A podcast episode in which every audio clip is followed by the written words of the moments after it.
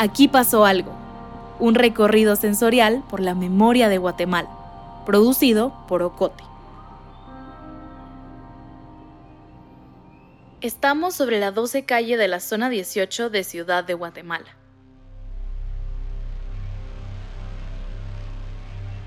La 12 calle es un bulevar amplio y largo, que atraviesa todo un sector de la zona 18, como si fuera el tronco de un árbol inmenso. Nace en los residenciales Atlántida, que es una colonia que limita con la calle Martí, una de las vías de entrada a la capital de Guatemala. Desde la Atlántida, la 12 calle serpentea carretera arriba. Cruza el mercado de Limón, pasa por la colonia Santa Elena, después por Los Olivos y llega a La Maya, una de las zonas rojas del sector junto con el Limón. En los años 70 la zona 18 se empezó a poblar más y más hasta convertirse en la más amplia y habitada de la capital. Muchas familias que vivían en lugares afectados por el terremoto del 76 fueron reubicadas en estos núcleos de población creados a ambos lados de la 12 calle. Hoy vamos a situarnos en este bulevar, a unos 100 metros de la garita de residenciales altos de la Atlántida, enfrente de donde ahora hay un muro perimetral con muchos grafitis de colores. Cerca también, a unos 200 metros, está la bodegona, una tienda de conveniencia popular. Aquí, en este punto exacto, el 7 de julio de 1980, el periodista Marco Antonio Cacao fue asesinado. Marco Antonio Cacao, más conocido como Maco Cacao, fue un periodista guatemalteco de Usumatlán, un municipio de Zacapa, fue ahí donde muy joven, con solo 12 años, empezó a trabajar de periodista en un radio periódico. A los 18 llegó a la ciudad de Guatemala. Fue reportero de El Imparcial, Diario de Hoy y Estudio Abierto. Más adelante, junto a otros colegas, fundaría el primer sindicato de trabajadores de medios de comunicación.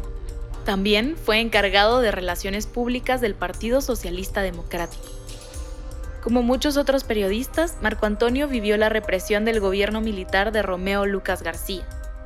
En esta época, las amenazas a periodistas eran una constante y venían de funcionarios públicos, como el ministro de Gobernación, Donaldo Álvarez Ruiz. Ese mismo año, en octubre de 1980, desaparecieron a la periodista Irma Flacker, en la zona 1 de la capital. Cuando Marco Antonio Cacao fue asesinado, tenía 30 años estaba casado con Lady de Paz y tenía tres hijos.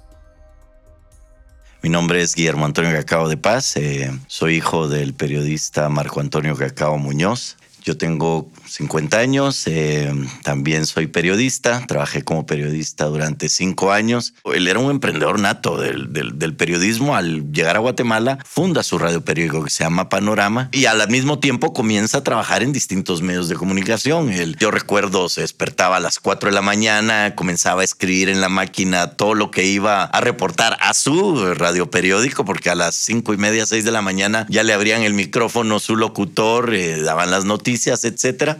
Y luego ya se iba a trabajar a, los demás medios, a reportear, le tocaba cubrir la fuente del Palacio Nacional y, ahí se desenvuelve entre los 18 y 30 años en el mundo del periodismo.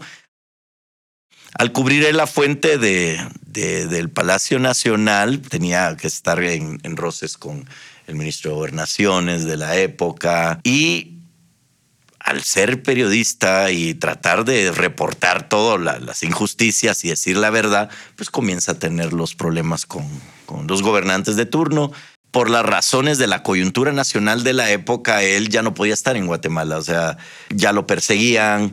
Digamos, eh, funcionarios de la época decían, miren, eh, Maco es muy buena gente, pero se le va mucho la lengua o dice muchas verdades que, o publica muchas verdades y díganle que la, que la vida no es como cola de garrobo. Entonces, digamos, esas ya eran amenazas que tenían de parte del ministro de Gobernación de la época, entonces él se va del país y está entrando y saliendo para ciertas cosas. Entonces él, tal vez el primero de julio de 1980, regresa a Guatemala. Nosotros ya teníamos todos nuestros papeles, pasaportes y todo listos y nos íbamos el sábado. Cuando eh, viene Elías Barón, él dice, Maco, te van a matar, tienes que irte antes del sábado. Él se iba creo que a las 10 de la mañana y nosotros nos íbamos a las 3, 4 de la tarde. Ya salíamos del país.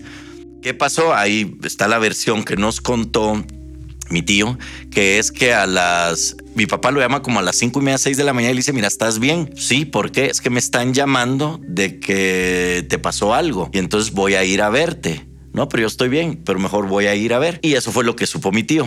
Luego, no recuerdo quién nos contó, alguien los llamó a la casa. Le dice, mira, si no salís de la casa, tenemos a tu hermano acá, si no salís de la casa, vamos a entrar a tu casa y vamos a matar a todos. Entonces él sale de la casa, toma la ruta para donde vivía. Nosotros vivíamos en Residenciales Atlántida, zona 18, y mi tío vivía en Santa Elena, eh, arriba, dos kilómetros de la casa. Entonces mi papá sube y cuando sube lo van siguiendo dos motos. Eso es lo que cuentan los testigos. mi papá usaba armas para, ah, bueno, le bloquean el paso un carro, le comienzan a disparar, se tira al sion de atrás, le dispara a los de atrás. Son las dos motos que yo miro tiradas y dos, o sea, mata a los dos que lo iban siguiendo, pero ya los de adelante los tenían con fusiles eh, ya de alto calibre y él ya no puede salirse de esa, ¿no? O sea, ya está baleado y fallece atrás del, del vehículo. Hay dos versiones y hay muchos matices alrededor del legado de, mi papá y de los periodistas asesinados, sus compañeros, que todos merecen una, una mención. Eh, eh, muchos amigos ahí en el salón de,